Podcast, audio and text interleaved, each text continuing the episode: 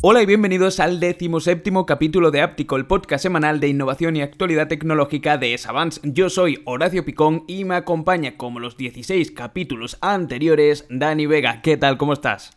Muy buenos Horacio, aquí estamos otra semana más. Ya sabéis que, bueno, ya sabéis, ya lo habéis visto que la semana pasada pues ya lo comentamos que no íbamos a tener programa. Y bueno, un programa este bastante movidito porque ahí a última hora ha entrado, bueno, esto lo estamos grabando el martes prácticamente a las 7 de la tarde y ha entrado ahí una nota de prensa de Apple. Y bueno, tenemos muchas novedades, así que tampoco vamos aquí a andarnos por las ramas, ¿no? Sí, sí, vamos a hablar de un montón, un montón de cosas, entre otras que el Poco F5 podría ser inminente, se va a presentar dentro de muy poco, ya ha sido certificado.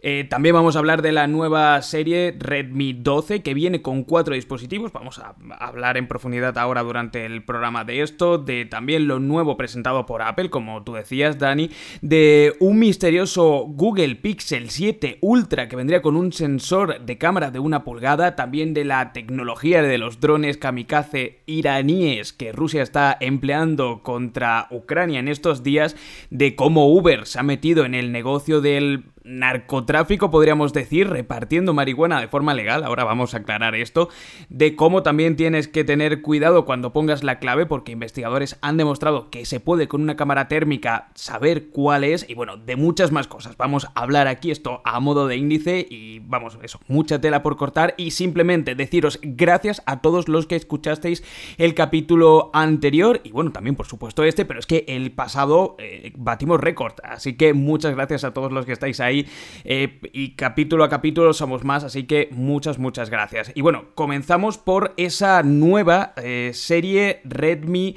12 que vendría presentada dentro de muy poquito. Teóricamente va a ser a finales de octubre, principios de noviembre y la noticia viene porque mm, se ha medio filtrado, no sé si podríamos considerarlo técnicamente una filtración, porque lo que ha pasado es que ha habido un descuido por parte de la web JD, que es podríamos...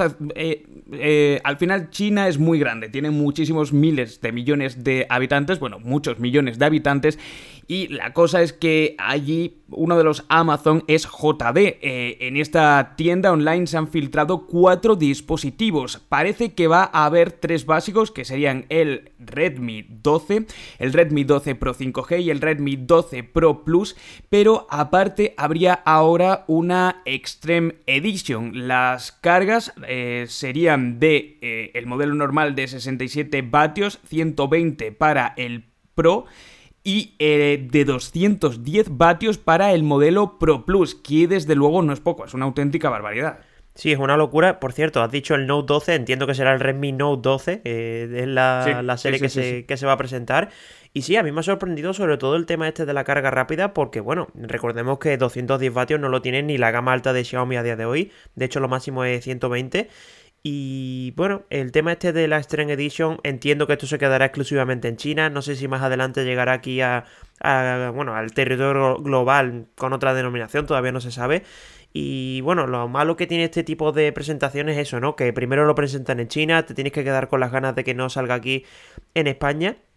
Y bueno, eh, también deciros que va a llegar con el Dimensity 1080, un procesador que sobre el papel es muy bueno. Veremos a ver cuáles son las especificaciones con las que cuentan estos teléfonos. Fue presentado hace unos días, de hecho. O sea, no, no, tienen, no tienen una semana este, mm. este nuevo. Y lo más interesante de este procesador es que aguanta, bueno, soporta más bien, eh, en este caso, sensores de cámara de 200 megapíxeles. Que no quiere decir que estos teléfonos vayan a tener ese sensor, pues bueno, que lo soporta.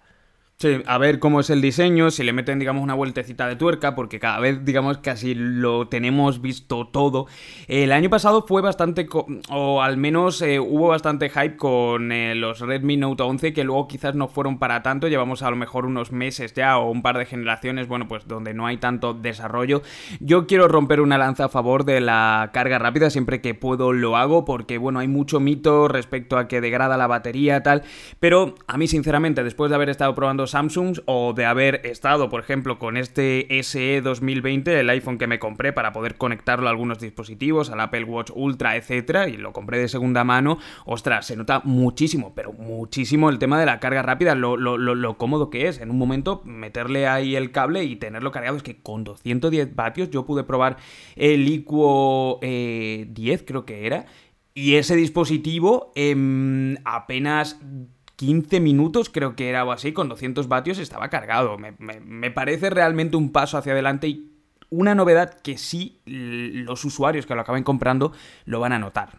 Sí, entiendo que será incluso más rápido porque, bueno, los lo de 120 vatios, por ejemplo, del Xiaomi 12 Pro, creo que tardaba 17 minutos, si no me equivoco, porque tenía 4600 mAh, así que con 210 y mantener esos 4500, teóricamente va a tardar la mitad. Tener un teléfono cargado en 8 minutos a mí me parece una auténtica pasada y sobre todo en teléfonos que en teoría van a ser de gama media, aunque bueno, ahora vamos a hablar del tema precio, que cómo está a día de hoy, pero veremos a ver si esto se convierte más en un gama alta que en un gama media. Sí, sí, háblanos de precios porque ahora toca, tú eres el chico iPhone de, de los dos o el chico más Apple.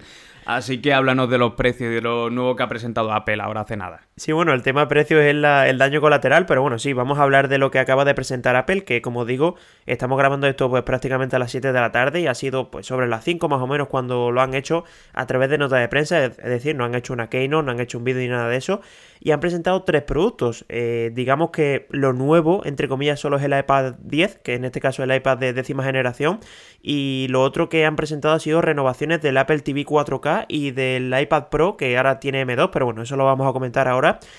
Y comenzando, por ejemplo, con el Apple TV, tampoco quiero destacarlo mucho porque lo único que ha cambiado tiene el mismo diseño. Eh, sí que es cierto que le han metido un procesador, el A15 Bionic, y también, pues bueno, eh, soporta ahora Dolby Atmos, Dolby Vision, HDR10 Plus, y ahora empieza desde los 169 euros y tiene una versión de 189 que, bueno, en este caso tiene 128 GB de, memoria y conexión Ethernet. A mí me parece más interesante porque por 20 euros yo me compraba esa. Yo, yo tengo una pregunta, o sea, como completo ignorante de, del Apple TV, es un dispositivo que vi hace tiempo en casa de un, de un amigo que lo tenían los padres, hace mucho tiempo, era de hecho el primer modelo.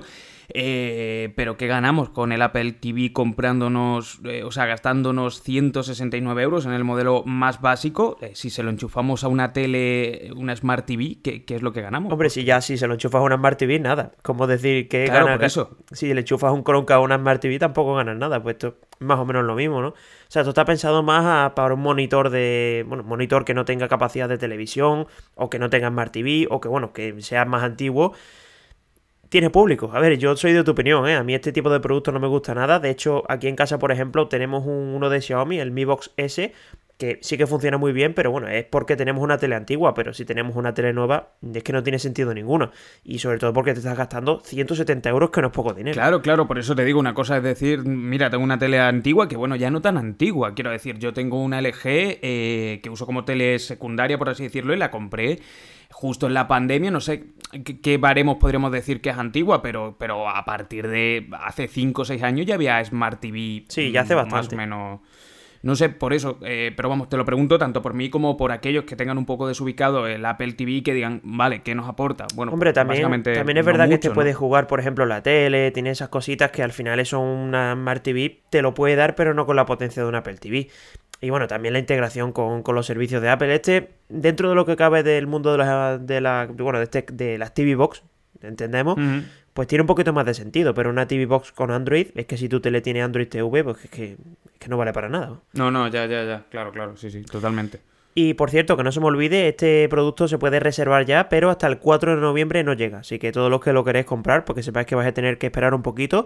Y bueno, ahora vamos con el iPad, el iPad básico, para, que nos entendamos, que es el de décima generación, que por fin ha cambiado. Llevaba ya un montón de años con el diseño mítico ese que tenía Lightning y tal. Ahora por fin eh, ya tiene el diseño pues prácticamente calcado al del iPad Air, tiene nuevos colores, bastante chulos, tiene por fin USB tipo C, la pantalla es de 10,9 pulgadas con los bordes planos y sobre todo que tiene compatibilidad con el Apple Pencil 2, pero también he visto que tiene una especie de top bastante extraño para que si tienes un Apple Pencil de primera generación que puedas convertir el Lightning a USB tipo C. Ya lo hemos estado hablando en los últimos capítulos que el USB tipo C viene para quedarse y ya pues prácticamente, bueno, prácticamente no, ya no quedan iPads con, con Lightning. Y el precio no lo has comentado, ¿no? Del iPad 10. No, bueno, me, faltaba por comentar que tiene Touch ID en el botón de encendido, igual que el iPad Air. Tiene el chip A14, que este yo creo que es la pequeña pega, bueno, la gran pega que tiene son que el procesador que tenía el iPhone 12 y el tema del precio, que esto, bueno, a mí me parece una auténtica locura. Tened en cuenta que partía, si no me equivoco, el iPad básico de 379 euros. Y ahora parte de los 549 euros para el de 64 y tiene otra opción de, de 256 gigas por 779 euros. Ojito con los precios que, Que no es poca broma, ¿eh? La, la, pantalla. O sea, yo es que estoy leyendo aquí las características que tú has puesto en el guion porque no me ha dado tiempo mirar lo que se acaba de presentar ahora mismo. Eh, la pantalla, ¿sabes la resolución? O sea, sobre todo por compararla, por ejemplo, con la Xiaomi Pad 5, que es la que yo uso normalmente. es la misma pantalla que tiene. Es la misma pantalla que tiene el iPad Air. Creo que no cambia nada, vamos. No tiene no llega 60 a ser en 2K, ¿no?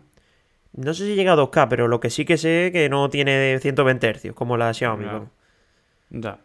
Pues bueno, eh, al final, bueno, esto es un producto, digamos, propietario. También la gente que quiera un iPad, ya sabemos, o sea, tampoco vamos, no, no seré yo el hater de, Apple porque entiendo que haya gente que quiera decidirse. Y en el iPad creo que tiene además cierto sentido porque tiene muchas aplicaciones muy pensadas para iPad, que eso, por ejemplo, en el entorno de una tablet Android no pasa. Por lo tanto, bueno, pues si es la opción más barata, barata, barata no es, pero bueno, pues... Eh, puede tener mercado. Sí, y por cierto, una cosa que quería decir, eh, para todos los que digan, oye, pues en vez de comprarme el de 256, me compro el iPad Air directamente. Pues no, el iPad Air también ha subido. ¿eh? No sé si empezaba en, no sé, 500 o 600 euros. ¿Perdón? O sea, que, que, no es uno nuevo, sino que lo han subido. No, no, es el mismo iPad, o sea, el mismo iPad que te puedes comprar esta mañana a 500 o 600 euros, ahora te tienes que gastar casi 700 o 800. Pues muy bien. o sea que, ah, no, es el único. Vamos a hablar también de una noticia en la que, ha, habido una subida bastante rara. Pero bueno, sí, hay más cositas todavía porque hay otro iPad, ¿no? Sí, ya el último, el iPad Air, bueno, perdón, el iPad Pro, que ahora lleva el chip M2, pero que es exactamente igual que el anterior. Lo único que cambia es, le meten el chip M2 y tiene un, un nuevo modo HDR en las fotos. Lo demás es exactamente lo mismo. Resolución de pantalla, diseño, bueno, todo exactamente lo mismo. Y el precio, pues, este sí que no es el mismo porque, bueno, también se han subido muchísimo. Eh, por ejemplo, el de 11 pulgadas, de 128, ojo, 128, que es muy poco, empieza en 1049 euros y puede llegar a un máximo de 2429 en el de 2 teras. O sea que mucho con eso. Y el de 12,9 empieza en 1449, o sea, 400 euros más que el modelo base de 11 pulgadas. Y puede llegar hasta 2829, o sea, casi 3000 euros por un iPad que no tiene ni teclado. O sea, eh, la cosa. La cosa es que eh, vuelvo a lo mismo que he dicho antes, o sea, y con este quizás incluso con más sentido al ser el modelo Pro. Eh, Creo sinceramente que no tiene nada que ganar o tiene poquito que ganar respecto al que tiene M1, no, no creo que haya mucha diferencia real. Eh, digamos, a, nivel práctico, aquí Apple te intenta vender la moto como, como siempre hace, obviamente, está también en su derecho, eh, pero Creo que al final este tipo de dispositivos son. Yo no he probado ningún otro que, eh, digamos, sobre todo para artistas, tanto diseñadores gráficos, ilustradores, incluso diseñadores de interiores, eh, arquitectos, este tipo de público un poco, digamos, más artístico, técnico eh, ese tándem de el iPad Pro más el Apple Pencil funciona muy bien. Y de nuevo, insisto, no es solo que funcione bien el Apple Pencil en sí con este eh, iPad que es más potente, sino que también tiene una suite, por así decirlo, de muchas aplicaciones específicamente desarrollado para iPad que yo creo que Apple sabe que en este sentido tiene ganado por bastante distancia lo que sería una tablet Android. Hombre, eso está claro. O sea, el iPad siempre ha sido el mejor, la mejor tablet que te puedes comprar y lo sigue siendo. Lo único que es criticable. Depende para qué, ¿eh? Sí, hombre, dependiendo del uso. Claro, claro, claro. Es que, es que eso, eso es importante porque al final es eso. Para, para mm, si hablamos de lo, que decía, las funciones, si lo queremos para ver en una pantalla grande, con buena resolución, eh, Netflix, YouTube, HBO. Eh, bueno, Cómprate la Xiaomi Pad 5 claro, o, de Lenovo o de Samsung. Ahí no tanto, claro, eh, pero digamos a nivel más técnico eh, pasa mucho con el, por ejemplo, en el caso de los MacBook Pro, eh, el sector de edición de fotografía, de edición de vídeo, de incluso ilustración y tal, suelen escoger un MacBook antes que un ordenador Windows. Sí, el dilema es ese, ¿no? De que al final le metes un M2, que es un procesador muy potente, pero es que no lo vas a aprovechar. Es la crítica que se le puede hacer al iPad todavía a día de hoy. Y esto, pues, a, menos que lo cambien por software, me da a mí que, va a seguir muchos años así. Y por cierto, el iPad, que no lo he comentado, se puede reservar ya también y llegaría el 26 de octubre. O sea que este tenemos que esperar un poquito menos, tanto el de 10 como este último, como el iPad Pro. para que, para que no se nos pase. Y bueno, eh, no vamos a salir de Apple porque también vamos a hablar de un rumor. Bueno, ya no vamos a hablar más de presentaciones, simplemente han sido estos tres productos. Y ahora vamos a hablar de un rumor que a mí personalmente me ha llamado mucho la atención. Y es que Apple parece ser que está pensando en sacar, bueno, algo muy parecido a lo que hemos visto últimamente. Bueno, últimamente, hace prácticamente dos semanas, con la Pixel Tab. Que, bueno, básicamente es como un dock, que es un altavoz al que se le puede acoplar el iPad. ¿Tiene esto sentido?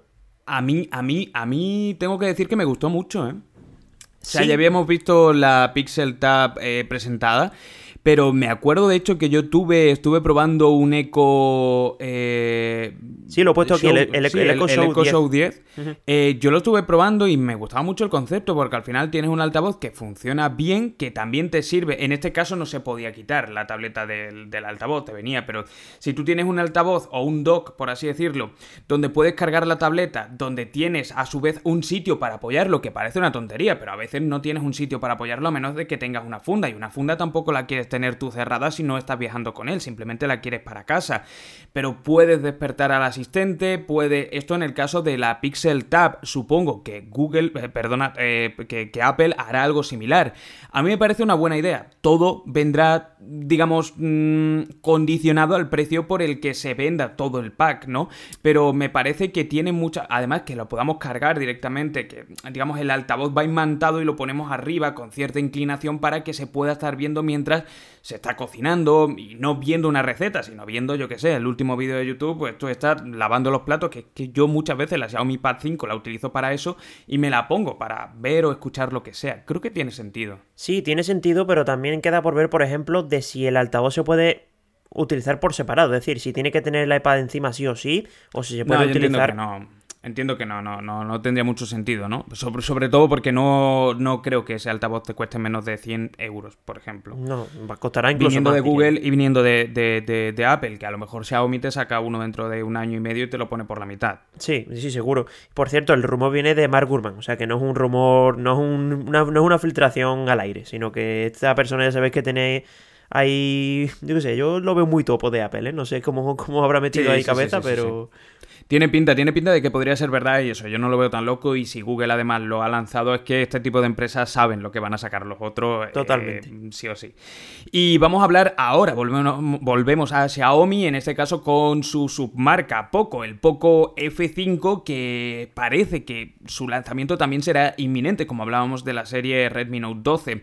Em, ha salido registrado en ese eh, registro de, e, de la CEE y sería básicamente el K60 Pro que aún no ha sido presentado y que como grandes eh, highlights, por así decirlo, pues tendrían una pantalla AMOLED de 2K de 1440 x 3200 píxeles a 120 Hz de tasa de refresco y un procesador eh, Qualcomm Snapdragon 8 Plus generación primera. No sabemos el precio, no sabemos mucho más, tampoco diseño, acabado, etcétera, etcétera. Pero bueno, pues eh, a ver, a esperar el precio. Es que muchas veces a mí me pasa esto cuando me viene una marca y me dice, oye, mira, vamos a sacar, no sé, eh, Samsung, Realme, eh, lo que sea, y a mí me, dejan el dispositivo eh, pues unos días antes, ¿no? Me lo ceden durante un mes o así para que pueda probarlo y tal. Pero me dicen, mira, este es el dispositivo. Y yo lo primero que pregunto es, vale, todo esto está muy bien, pero ¿cuánto cuesta? Porque es que realmente el precio es lo que lo condiciona todo, al igual que decía lo del altavoz, ¿no? Este poco F5, pues suena bien, la verdad, eh, un 8 Plus generación primera, si sale por 550 euros, por 500 euros, por 600 como mucho, pero si sale por más y se suben al guindo, bueno, pues mm, ya veremos.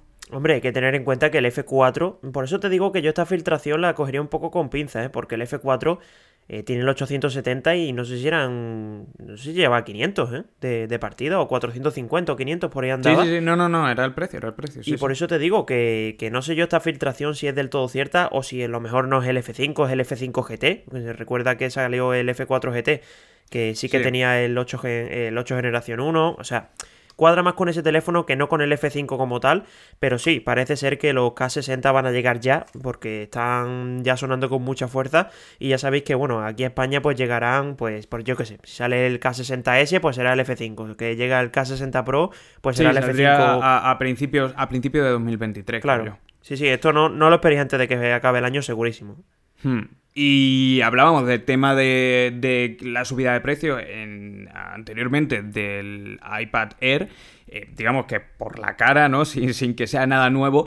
Y CalPay anunciaba hace, eh, creo que era unas horas, ni siquiera unos días, sí, esta mañana, Twitter, sí, sí, sí, eh, que debido a un incremento del coste de producción y de los precios, los Nothing Air 1 eh, costarán, pasarán a costar un 50% más. Estamos hablando de que en vez de costar 99 euros, esto PVP, obviamente, si te vas a Amazon, si te vas a muchas tiendas de electrónica, de hecho lo puedes encontrar a día de hoy más barato, de 99 euros, pues va a costar 149. Eh, y bueno, pues eh, esto en contra de toda lógica, ya que todos los precios de auriculares suelen bajar. Samsung Galaxy Buds 2 Pro empezó costando hace un mes y medio 235 y a día de hoy se puede encontrar por 170. Los Huawei FreeBuds Pro 2 pues de 199 a día de hoy pues unos 170 y así digamos sucesivamente. Estos auriculares que tienen un año, si no recuerdo mal, van a hacer eh, que pinta muy bien, siempre los he querido probar muchísimo porque me gusta mucho el diseño, es este que es transparente, tiene cancelación de ruidos, están bien, pero no sé, es raro que, que de repente pues suban el precio y tanto, que no estamos hablando de 10 euros ni de 20. Si no, son 50 euros que ojo, pero no sé yo si tiene un año o tiene más, ¿eh? No, no lo recuerdo yo bien, pero... Sí, es que a mí me está sonando que tiene más. Sí, yo creo que sonando que tiene más. Pero bueno, lo que quería comentar es que a esto me parece que tiene sentido cero, más que nada porque recordad que los lipstick, que se iban a presentar creo que esta semana o por ahí, o sea, se van a presentar nuevos auriculares y suben lo que tienen año y medio, dos años, 50 euros. Es lo que dices tú, lo normal es que tiendan a la baja y, aquí suben, es que no tiene sentido ninguno. Por mucho que quieras recordemos que Sí, sí, sí, yo recordemos que, que Calpey es un, bueno, eso se dice, un genio del marketing, así que yo en esta lógica de, de qué lógica puede tener esto, eh, pues yo qué sé, es que se vuelva a hablar de estos auriculares y la gente lo vea en fotografías, en titulares y diga, ostras, qué bonitos son. Porque otra cosa, estaba buscando aquí la, la, fecha, pero no lo encuentro. Mira, está disponible en Amazon al menos desde el 17 de agosto de 2021. Sí, o sea, tiene más de, más de un año, ¿no? Sí, sí, sí, sí, sí, sí. Por eso te digo que tiene muy poco sentido que suba tantísimo el precio. No, y, no, Y también que, por ejemplo, han anunciado la subida de precio de este y no han dicho nada del Nothing Phone One. O sea, yo ya entiendo que eso lo subirán también y ya como lo suban, ya el precio que estaba tampoco es que fuera ultra recomendable, ya como lo suban incluso más, pues ojito, ¿eh? CalPay tiene muchos haters, ya lo he comentado en otras ocasiones y bueno, pues por cosas, no sé si como estas, mm, le dicen que es como un poco que hace un marketing muy particular. Bueno, pues eso, dentro de la poca lógica que puede tener esto, es que a mí no se me ocurre otra de que se vuelva a hablar de estos auriculares que estaban un poquito olvidados. Y ya está, es que no. Puede ser, puede ser, no te digo lo he conseguido, porque aquí estamos hablando de. Hombre, claro. no, sí. Pues, fíjate tú. ¿eh?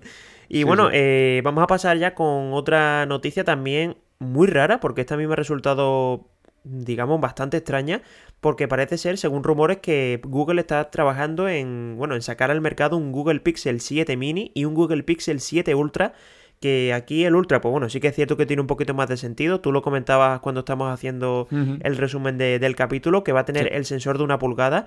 Entiendo que será el IMX 989, que es el que lleva el Xiaomi 12S Ultra. Entiendo que será ese procesador. Y si ya los Pixel 7 hacen buenas fotografías, ya con el de una pulgada, ojito que esto se puede subir ya al estrellato.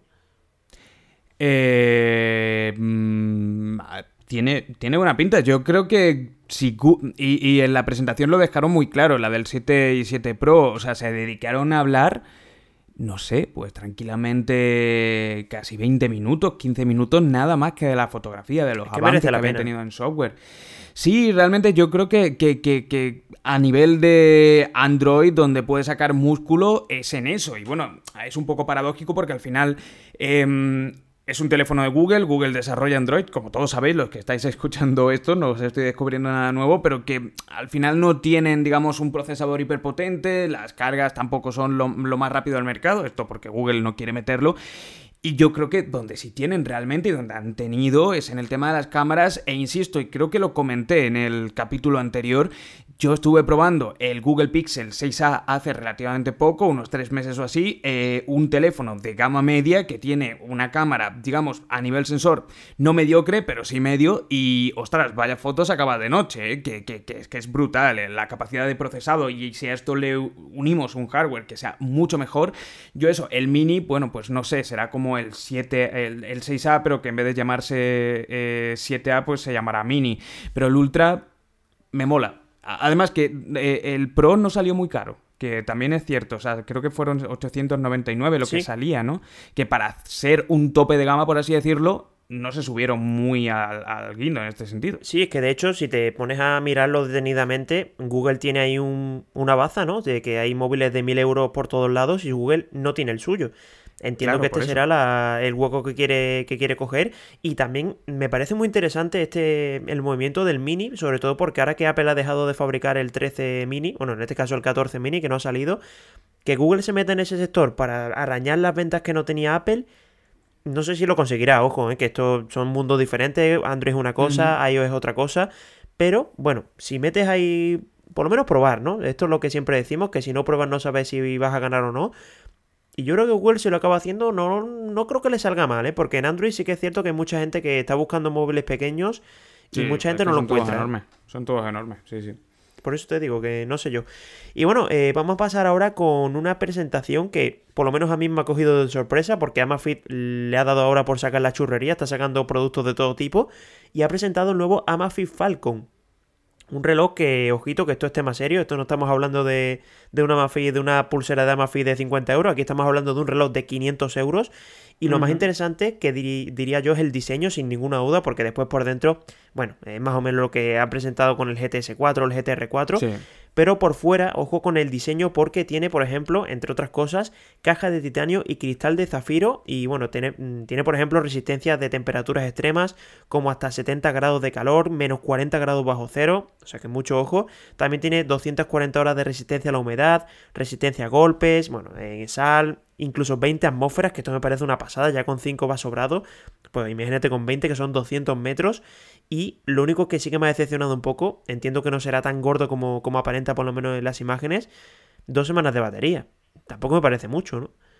No, pero bueno, recordemos que el GTR 4 también más o menos tiene eso. Eh, lo que más llama la atención es eh, el tema de la pantalla, ¿no? Que sí, es verdad, la pantalla eh, disminuye bastante, son 1,28 una, pulgadas. Una, 28 pulgadas, sí, sí, sí, es pequeñita. Lo que estaba mirando es que creo que había visto una imagen en la que tenía más botones, pero... Sí, tiene cuatro, tiene... cuatro. Tiene dos en un lado y dos en el otro. Tiene cuatro. E, es, muy eh, parecido, o sea, os lo describo muy parecido al GT, al T-Rex 2, eh, porque tiene esa especie de anillo o de, de, parte salida en el lateral, que es para el barómetro, para el altímetro barométrico.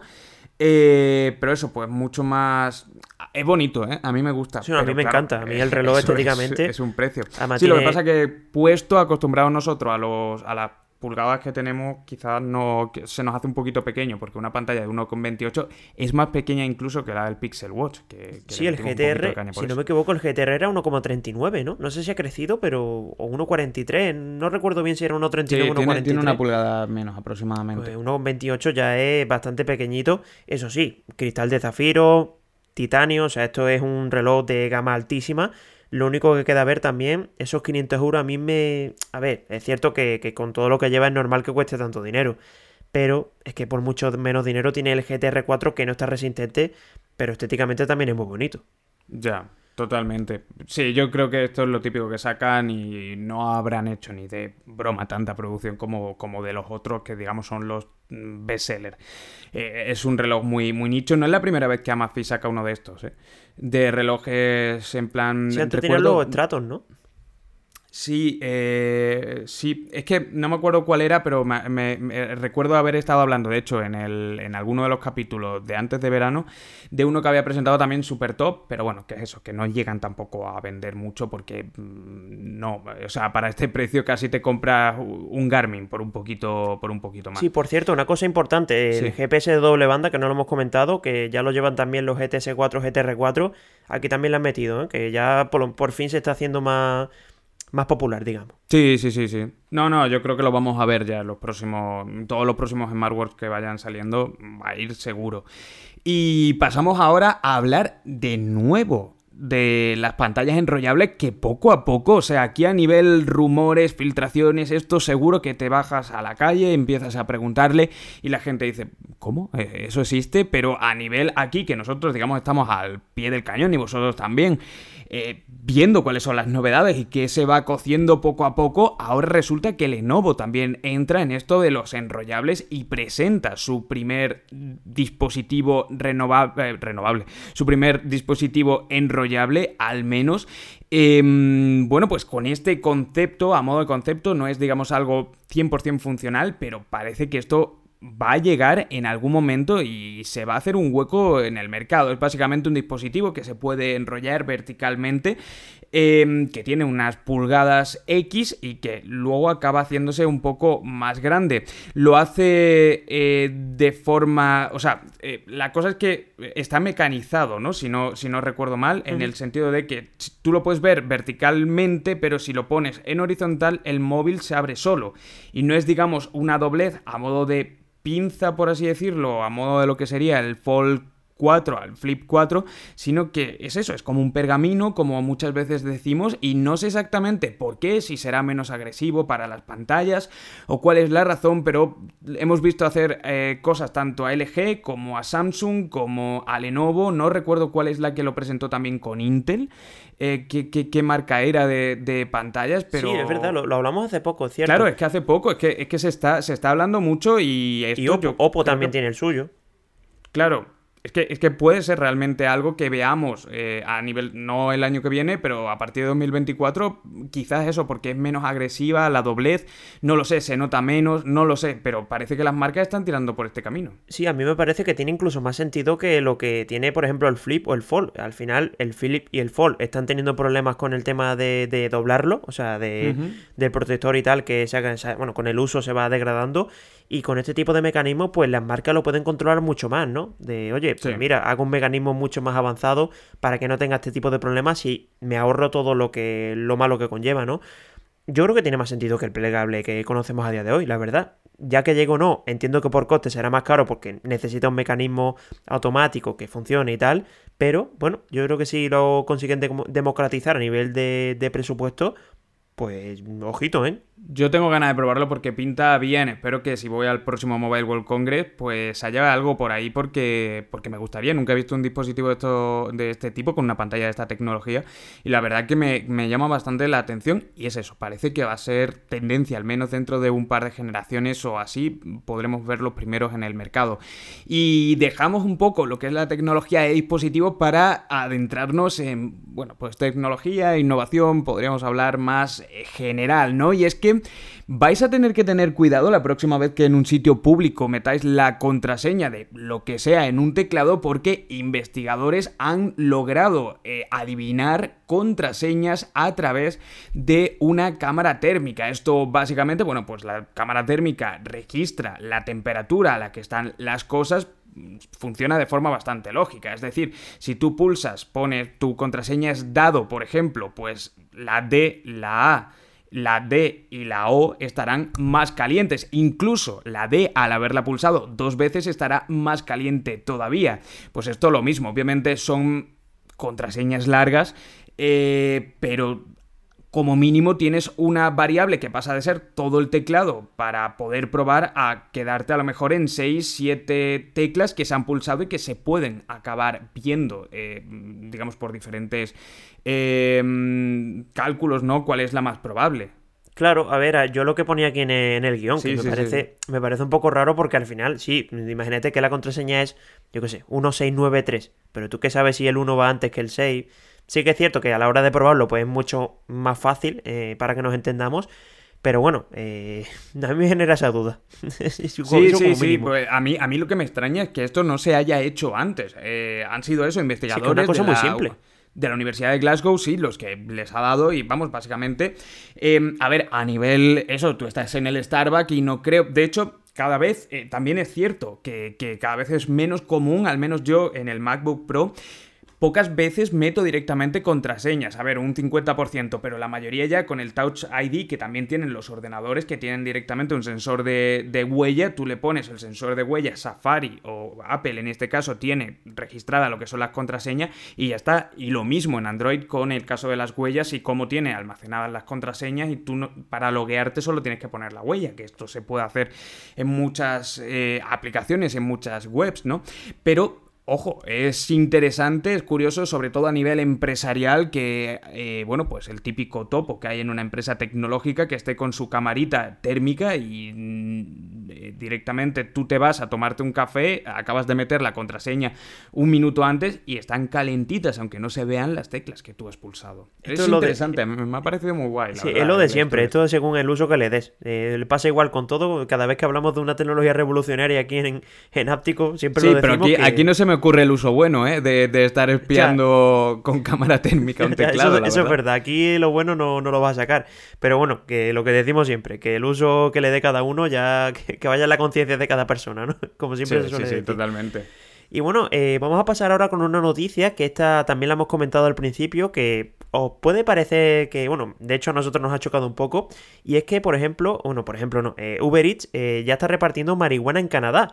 Eh, yo tengo que decir que no sé si fue en 2019, eh, fue un año antes de la pandemia, yo estuve en Toronto, eh, allí en Canadá, y ya allí, obviamente, bueno, obviamente, la marihuana ya allí es legal. De hecho, recuerdo que fui a ver un partido de, de béisbol y, tú, tú, te ponías por allí y olía marihuana un montón. O sea, que, era, que no era una cosa aislada. los jugadores deberían estar finos, ¿no? no, no, no, no eran los jugadores, a ver, a los aficionados. No, ya, ya, pero como esté, como esté el estadio, hay mm, cientos de personas fumando marihuana cerca de, de, de lo que es el campo de juego, los jugadores pueden acabar un poquito con hambre, diremos, y con sed. No sé, ya hasta, ahí no llegó, eso es verdad.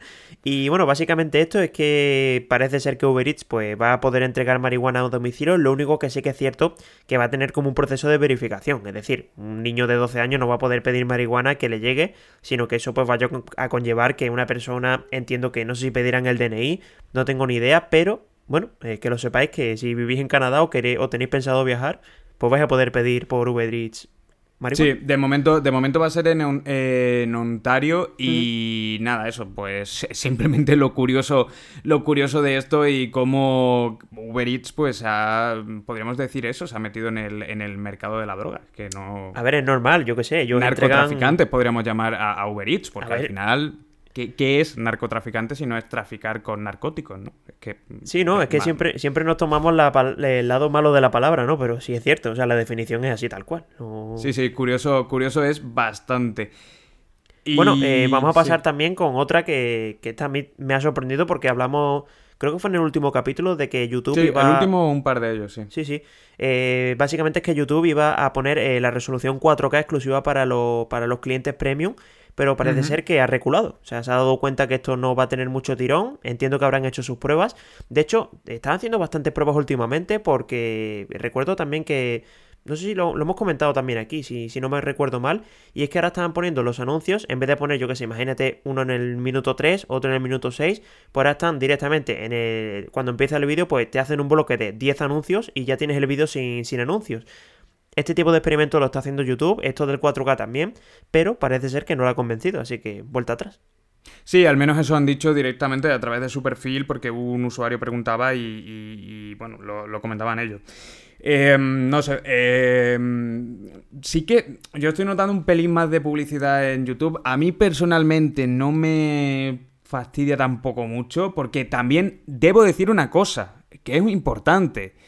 Eh, nosotros como creadores de contenido en YouTube sabemos que los que deciden quién, eh, cuántas pausas publicitarias tiene un vídeo, tanto. O sea, eh, podemos poner si tiene al principio del vídeo pausa publicitaria. Eso lo podemos elegir, no cuántos anuncios ni de qué duración. Pero luego, durante el vídeo, sí podemos elegir en qué minutos queremos y cuántas pausas publicitarias queremos. Porque obviamente, si yo estoy haciendo, por ejemplo, un unboxing y voy justo a abrir la caja, bueno, pues en ese momento meto la pausa publicitaria, por ejemplo, ¿no? O bueno, pues lo que sea. Eh, pero nosotros somos los que al final acabamos poniendo uno, dos, tres o 20 anuncios en un vídeo de, de, 20 minutos. Entonces, bueno, pues la culpa de que a lo mejor eh, estemos viendo quizás más eh, publicidad en YouTube durante el vídeo no es tanto de YouTube en sí, sino que también eh, mucho... Es que me, me, llama la atención Luisito Comunica, no sé si, supongo que mucha gente no solo lo conocerá, sino que verá su vídeo y digo yo, hostia, o sea, para 10 minutos que tiene un vídeo de, de este hombre, le mete cada 3 minutos una pausa publicitaria.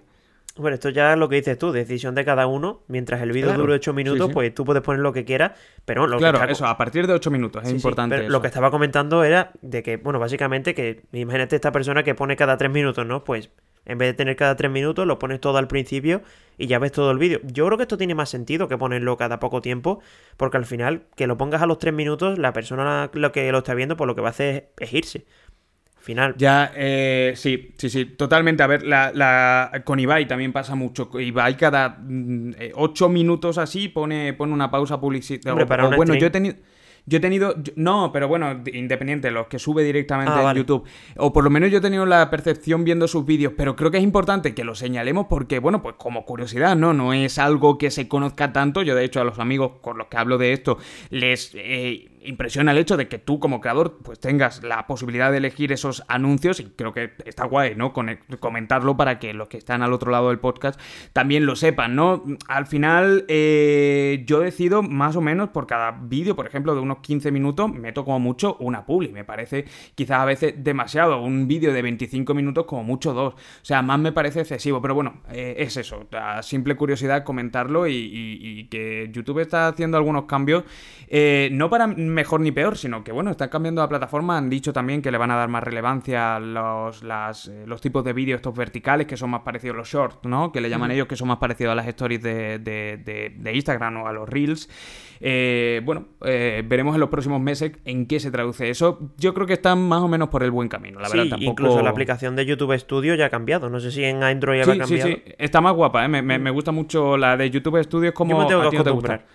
Ya, ya, ya, ya. No, eh, el YouTube Studio es básicamente con la que, digamos, los que tenemos canal podemos ver las diferentes estadísticas, ¿no? Y te dan información. Y sí, pero bueno, está metiendo cambios y, eso, a nivel de que nosotros al final estamos dentro de YouTube, comentároslo porque si os gusta la tecnología, eh, también os gusta lo que es la plataforma, bueno, pues curiosidades que, seguro que agradecéis.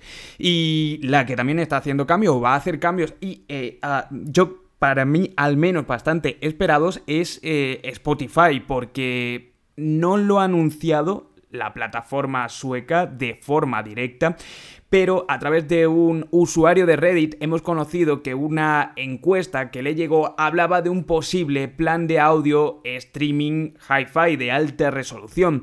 Recordemos que Spotify, de hecho, para ser la plataforma más escuchada, es de las poquísimas plataformas que no tienen un plan de suscripción que permitan un streaming de mayor calidad. Esto básicamente y resumidamente, muy resumidamente, haciendo el símil con el vídeo, es como si ves un vídeo en 720 y acabas viéndolo en 4K. Bueno, pues para que os hagáis a la idea, en Spotify lo escucharéis muy bien, pero digamos es un 720, podéis sacarle más audio. Eh, si lo escucháis en un auricular Bluetooth normal, sin un codec de transferencia, el DAC o algo similar, o aptX HD, aunque este muy poco usado ya hoy en día, o por lo menos yo no lo he visto mucho, eh, tampoco vais a notar mucha diferencia, porque para esto sobre todo son codecs que necesitan una, eh, un audio a través de cable y tal, que nos permite un ancho de transferencia más grande. Pero bueno, que sepáis que Spotify parece que lo va a lanzar por unos 19,99 euros según esa filtración.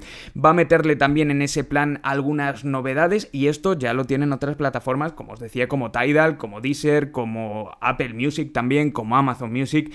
Y bueno, lo de Spotify, pues la verdad es que era raro que no se hubiera metido aquí. Sí, de hecho llega tarde. O sea, a mí me parece una noticia que ya deberían haber hecho hace bastante tiempo. Eh, el precio, pues bueno, es igual a lo que ya teníamos en otras plataformas. Tampoco creo que, sea ninguna revolución.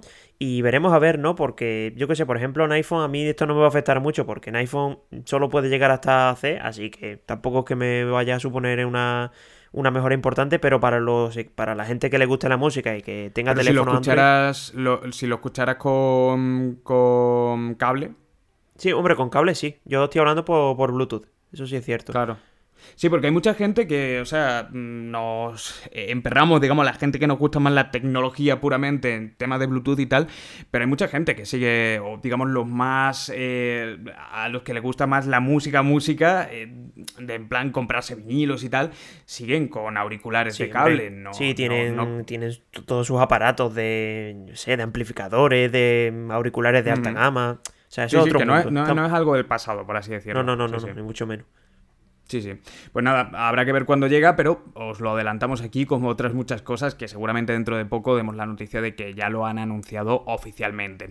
Y vamos a hablar de algo que, bueno, pues también eh, eh, para esto vamos a tener que esperar más. Y es que Sony ha anunciado junto a Honda que sacará su primer coche en 2026. Un coche, entiendo, eléctrico, que esto no lo he leído en la noticia en sí, pero bueno, yo creo que todo el mundo da por hecho.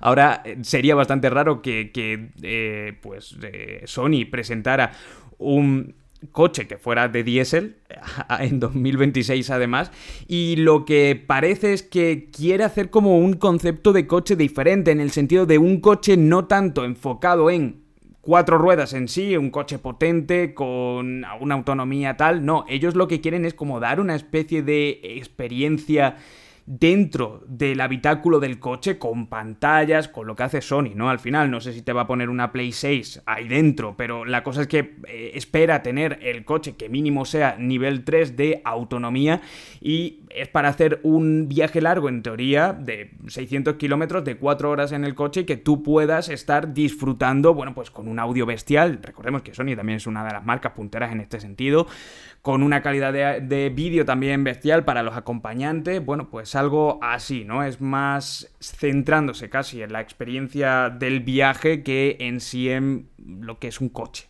Sí, y además me gusta mucho la, colaboración que le ha hecho con Honda, que es una marca que en relación calidad-precio, también es verdad que las dos son japonesas, entiendo que eso habrá tenido mucho que ver, pero en relación calidad-precio, pues mm, son coches bastante asequibles, digamos. A ver, vamos a decirlo entre comillas porque ya asequibles coches no hay, pero lo, de, lo dicho, yo creo que al final, eh, tanto Sony como otras marcas lo que están apostando es por esto, por meterse en. Bueno, por ejemplo, eh, Polestar ha metido Android, Android Auto directamente en el coche, ¿no? O sea que las empresas tecnológicas se están centrando más en dar una experiencia diferente dentro del coche que no en crear un coche.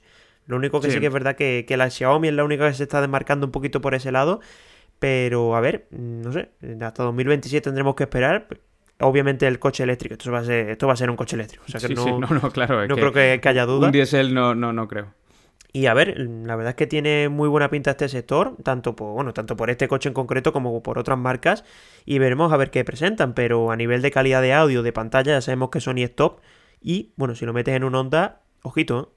Guau, es que como tiene... No, simplemente, y para acabar, eh, para mí es escuchar música dentro de un coche que suene bien, eh, por ejemplo los Tesla sobre todo, porque bueno, al final son coches eléctricos que no hacen mucho ruido y además tienen un, un sistema de audio muy cuidado. Y recuerdo cómo se escuchaba eso, tienes un montón de altavoces en un habitáculo aislado el hecho de que Sony se meta aquí y haga un sistema de altavoces eh, chulo, eh, con una calidad brutal, eh, con Spotify en hi-fi también, que para 2026 habrá llegado, o sea, tiene, desde luego es uno de esos puntos que a ti te harían decantar, o a mí al menos, que me gusta tanto la el multimedia. He, pensado, Sony también es puntera en cancelación de ruido, o sea, imagínate que también hace un sistema de cancelación de ruido y hace el coche más sí, puede, puede, llegar, puede llegar, ya lo hemos visto en altavoces, aunque todavía está un poquito en pañales, pero lo hemos visto también en altavoces puestos. Por eso te digo. Sí, sí, perfectamente.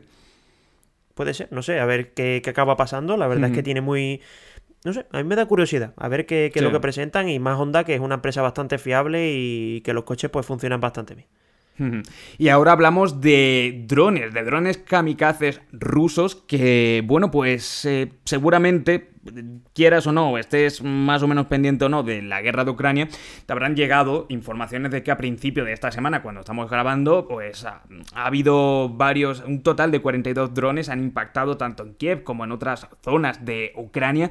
Y no vamos a hablar de la noticia en sí, por muy trágica que sea y tal, bueno, no, no es un tema, digamos, que, que, aquí eh, realmente toque, sino más de lo que, de las implicaciones tecnológicas de esto. Estos drones kamikazes que a mí me producen mucha curiosidad porque realmente no sabía lo que son drones kamikaze, pero que es un DJI con una bomba puesta o una granada que al caer no, no, o sea, son drones iraníes, se llaman Shahed 136 y se han renombrado, no sé exactamente por qué, Geran 2. Son muy similares a unos estadounidenses, eh, estadounidenses que se llaman Switchblade, eh, hechos por eh, ingeniería inversa. La ingeniería inversa básicamente es coger tú el dispositivo que quieres copiar, desarmarlo o ver a través de un montón de planos cómo se ha hecho e intentar copiarlo, ¿no? Bueno, pues los iraníes parece que lo han hecho y básicamente este tipo de drones tienen una carga en la parte de la cabeza y luego tienen un sistema de GPS, van sobrevolando el que podría ser el objetivo, están sobrevolando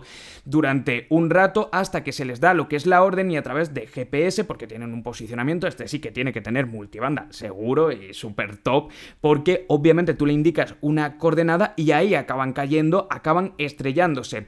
Eh, el dron en sí mide 3,5 metros de largo, tiene una envergadura de 2,5, sería digamos el ancho contando con las eh, alas, aquí no estamos hablando hablando de cuadricópteros, sino sería como una especie de avioneta, ¿no? Sería este dron y son 200 kilos. Eh, llegaría a una velocidad de 185 kilómetros por hora y tiene una autonomía aproximada de 2.500 kilómetros. Es mucho, mucho, mucho es una locura en todo, tanto el peso como las dimensiones, como lo, incluso la velocidad, que 185 kilómetros por hora, pues aunque no tenga carga, ya si pega en algún sitio duele. O sea, ojito con la velocidad.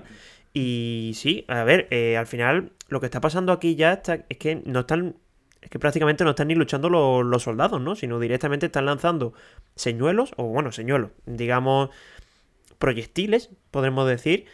Y es que al final la guerra se está convirtiendo en una guerra fría, ¿no? De... No, a nivel, a nivel yo creo que sobre todo tiene un impacto a nivel de terror, ¿no? En la población. Tú imagínate que esto estuviera cayendo en sitios random de España es que no que estuviera llegando y tú no sabes en qué momento, porque además están cayendo en sitios completamente aleatorios, en muchas, muchas, eh, muchos de ellos en infraestructuras energéticas y tal, pero tú vives con el miedo y, que no lo escuchas venir, porque por lo visto uno de los fallos que tiene, por así decirlo, este dron, es que zumba mucho cuando está llegando, pero ya cuando está cayendo en picado, eh, Va fallos en el sentido de que lo pueden, que lo pueden eh, detectar algunos sistemas antiaéreos, ¿no? Obviamente los ucranianos parece que no, pero, pero ostras, o sea, da, mucho miedo. Si fueras tú ciudadano de Kiev o de cualquier ciudad que estuviera a 2.500 kilómetros de Rusia, que creo que son prácticamente todas, porque no hay tanta distancia, eh, ostras, pues es que no sabes si te puede caer. Es, un arma bastante, bastante chunga, la sí, muy potente. Lo único que sí que es cierto que a nivel de presupuesto, pues entiendo que será una pérdida importante. Correcto. Que, quería, quería mirar, pero es que no lo he encontrado, el dato de, cuánto cuestan estos drones. Y, sería interesante. Sí, es que pero, seguro que mucho menos que armar al final a un ejército, a un escuadrón de no sé cuántas personas con sus armas, perder las vidas humanas, luego la, la, paga que le tienes que dar a la viuda, a la madre, a la familia. O sea, al final, el tema de coste, la guerra es muy cara. Hombre, claro, a ver, entiendo que en relación efectividad-precio, esto será infinitamente más efectivo que dar armas a a soldados. y sobre todo eso, por el terror que yo creo que acaba, que acaba sembrando, y sobre todo eso desde el punto de vista tecnológico, que es lo importante, ¿no? En esta noticia, comentaros cómo, cómo iba y de lo que es capaz, que la verdad asusta un poquito. Y vamos a acabar con otro pues podríamos decir casi dron kamikaze, pero a nivel espacial y no matando a nadie, que eso es bueno. Y es que esa eh, misión DART, que era de esa sonda, porque no es una nave en sí, digamos, con una especie de misil, no os imaginéis eso, era como una sonda que iba a impactar contra el asteroide Didymos, que estaba dando vueltas a su vez en otro asteroide. Esto fue un absoluto éxito, impactó con éxito la misión hace tres semanas y ahora hace unos días tan solo conocí que eh, la NASA estaba publicando ya datos de las primeras observaciones del el, meteorito bueno, del, de, bueno, ese, ese mm, meteorito, sí, podríamos llamarlo meteorito, y que efectivamente podemos estar tranquilos, parece que si viene en algún momento algo parecido directamente a la Tierra, podríamos afirmar que somos capaces de desviarlos, desviarlo lo mínimo para que no acabe impactando. Eh, los primeros datos pues son muy buenos, incluso se dice que mejores de lo que se esperaba en cuanto a que lo han desviado algo más de lo que podrían esperar con la carga que tenían. Y bueno, pues eso, al final eh, buenos datos. Eh, dentro de, unos, de unas semanas empezaremos a ver también imágenes de cómo está actualmente. Pero es eso, desde luego nos vamos, esta era la última noticia con un buen sabor de boca en este sentido, además una noticia que ya habíamos comentado eh, en el podcast y que a mí personalmente, que me gusta tanto el tema espacial, me parece un auténtico éxito. Sí, a mí lo único. Una noticia muy guay. Sí, lo único que a mí, obviamente, estas cosas me generan dudas. entiendo que será también dependiendo del tamaño del meteorito, ¿no? O sea, si es un meteorito enorme, no sé yo si, si lo hará con tanta efectividad, ¿no? Sí, eh, hay un podcast que se llama Parsec que os recomiendo que escuchéis, que es puramente de, si os gusta este tema, eh, de exploración espacial y tal, y en el, creo que era el penúltimo de los que subían donde analizaban esta misión, hablan directamente de los diferentes tipos, porque obviamente no todos tienen la misma dimensión. Y el problema, uno de los problemas que hay, así brevemente, ya vamos acabando, eh, es que los más pequeños, de hecho, son prácticamente eh, imposibles de detectar hasta que te lo encuentras aquí. Entonces, este era como un meteorito estándar de mm, tamaño medio, porque claro, uno más grande, pues a lo mejor la solución es mandar una nave más grande. Ya os digo, es que esta sonda tampoco era muy, muy, muy grande. Ya depende de con cuánto tiempo lo detectes y cuántos años tienes para hacerlo. Esperemos que yo espero no vivirlo nunca, la verdad. esperemos, y bueno, por lo menos tenemos la seguridad de que, de que al menos una. Por, por, lo menos un arma tenemos, ¿no? De no decir, oye, estamos aquí expuestos, bueno, a mí no es que me interese la noticia, pero bueno, que, a nivel de, seguridad. Pues como, como, ser, como ser humano te debería, te, debería interesar, desde sí, A ver, te digo que me interesa a nivel de, seguridad, pero bueno. Sí, sí, sí, sí. Nada, está muy bueno. Es que a mí me gustan mucho todos estos temas y siempre intento, cada vez que hay alguna, así la intento colar en el. Bueno, al final, eso, podcast de tecnología e innovación, ¿no? Como me gusta decir. Pues os tengo que decir que la verdad es que también hemos hecho récord porque creo que es el que más noticias hemos comentado. No quiero llegar a la hora, así que vamos eh, ya casi despidiéndonos, ¿no? Yo, la verdad, como siempre, este capítulo 17, agradecido de nuevo a todos los que estáis escuchando ahora mismo y los que escuchasteis el anterior, vamos creciendo poquito a poco, paso a paso, y no tan poco a poco, ¿eh? Que mm, la verdad está superando mis expectativas y, de nuevo, agradecido, muy agradecido. Pues sí, mm, yo por mi parte, pues también agradeceroslo, que bueno, la verdad es que motiva, ¿no? De cuando van subiendo las cifras, que eso siempre, siempre gusta. Y a ver, en la semana que viene, tiene buena pinta también todos estos últimos meses, bueno, estas últimas semanas ya de, lo que queda de 2022. Y veremos qué nos traen las marcas, pero está la cosa movidita y entiendo que, que también vendremos con buenas noticias. Sí, sí, sin duda, sin duda. Así que nada, un abrazo a todos y nos vemos en el, bueno, nos escuchamos en el capítulo 18. Un abrazo. Venga, un saludo. Esto es